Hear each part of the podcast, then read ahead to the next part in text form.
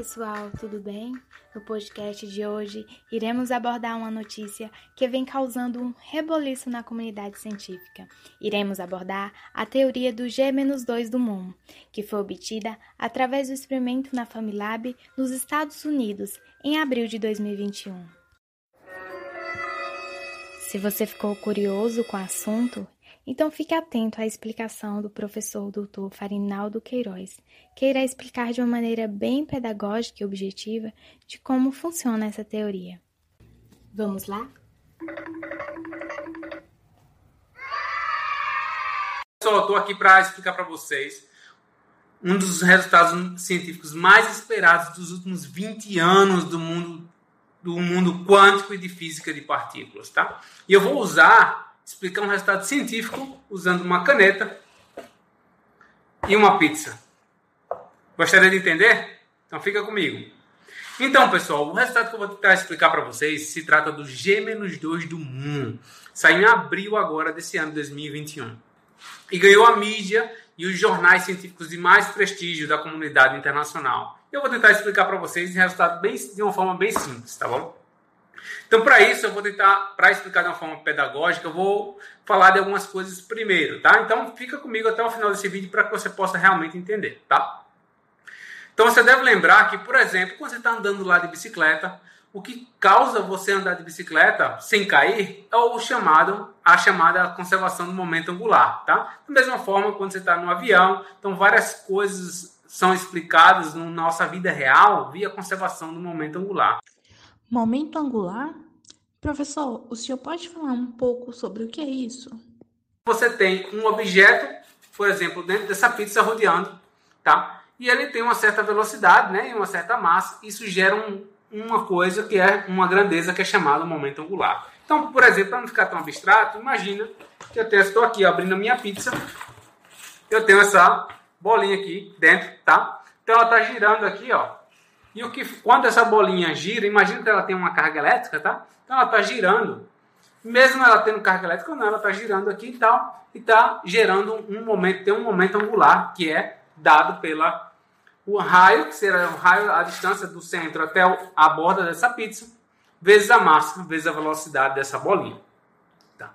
Mas essa bolinha, se for carregada, pessoal, eletricamente, ela tem algo também chamado momento de dipolo magnético. O que é isso, né? Então, quando uma partícula tem carga elétrica, ela está girando aqui, ela gera uma corrente e essa corrente gera um campo magnético que é orientado para cima se essa espirazinha ou pizzazinha estiver na horizontal. Então, um momento de dipolo.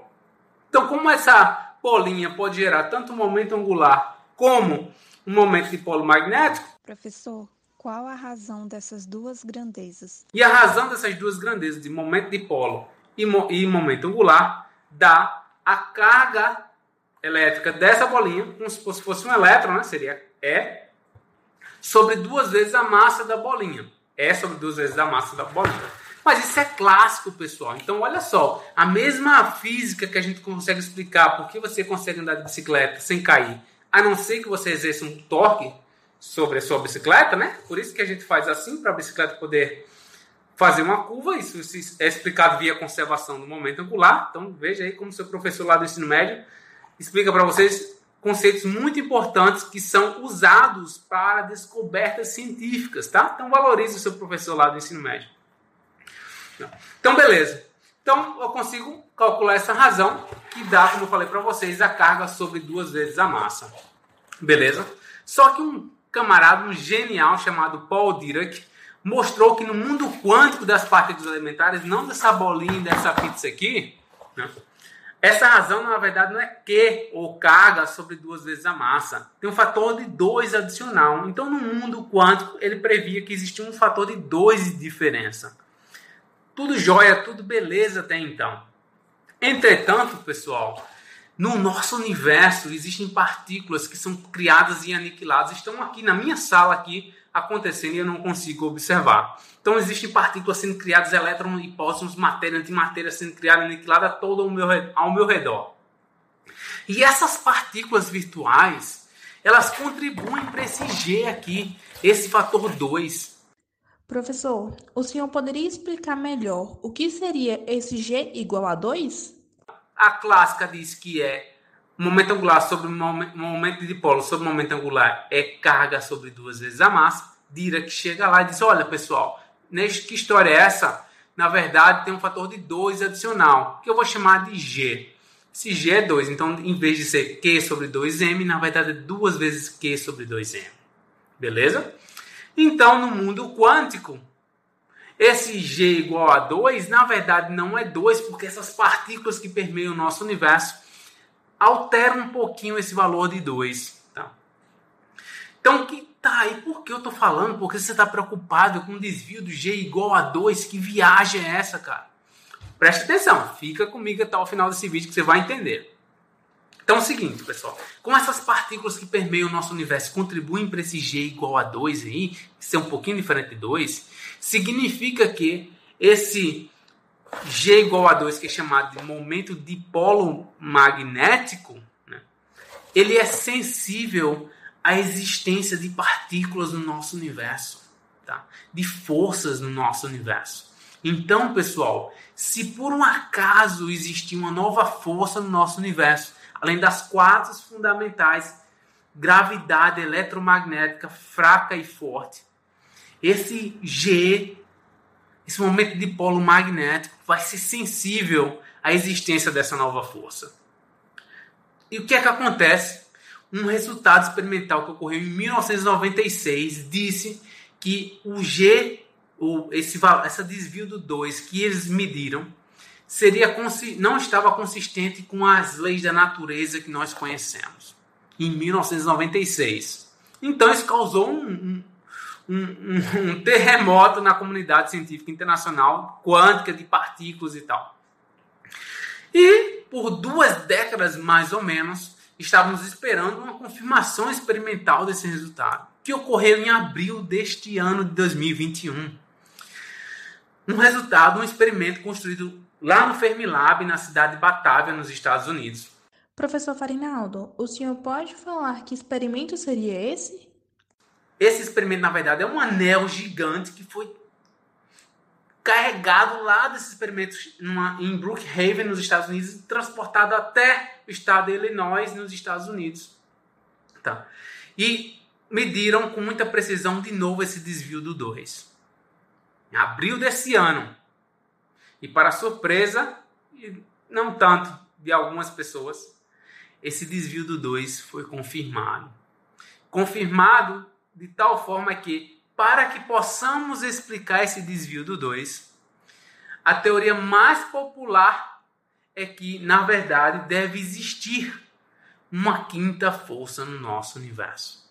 Então, a pizza com a bolinha girando, momento angular, conservação do momento angular, que gera corrente, Paul Dirac, todas as coisas estão conectadas, se resumem numa sopa, numa sopa para indicar o que? A existência de uma nova força no nosso universo.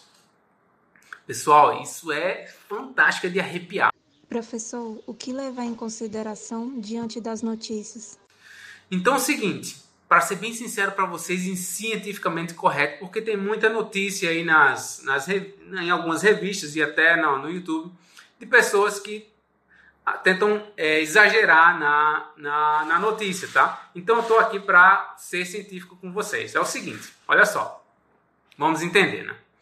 Então, a evidência experimental que ocorreu lá no FEMLAB, ela tem uma significância estatística. No mundo quântico de partículas, nós é, é, damos o resultado de algumas descobertas via significância estatística. Então, vamos supor que eu observei algo e eu digo, olha, a, eu tenho uma confiança de do que eu detectei está correto com tal valor. O que significa isso? É assim, com 4.2 sigma. Sigma é um desvio padrão estatístico que nós usamos para dizer com quão confiante nós estamos daquela medida, tá?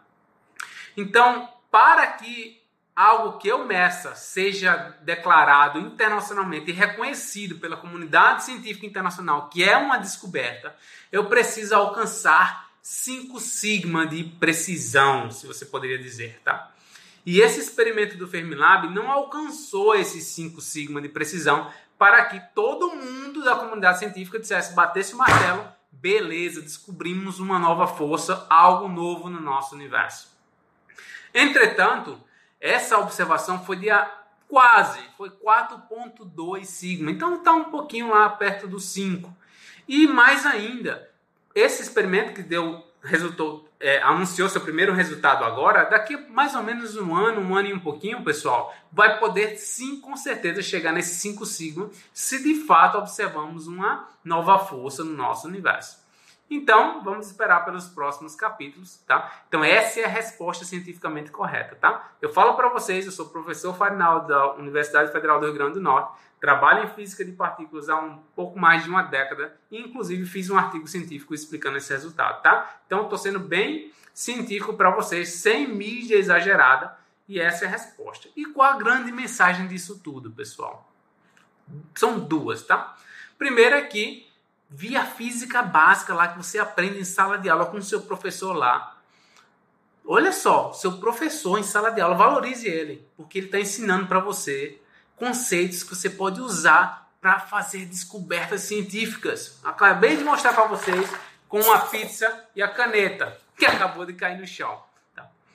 Então, a segunda é que nós podemos ter sim descoberto de uma forma bastante sólida a presença de uma quinta força no nosso universo. E o que seria essa quinta força? Nós não sabemos ainda em que contexto essa quinta força está, quais as implicações para as leis que regem nosso universo, nós não sabemos ainda.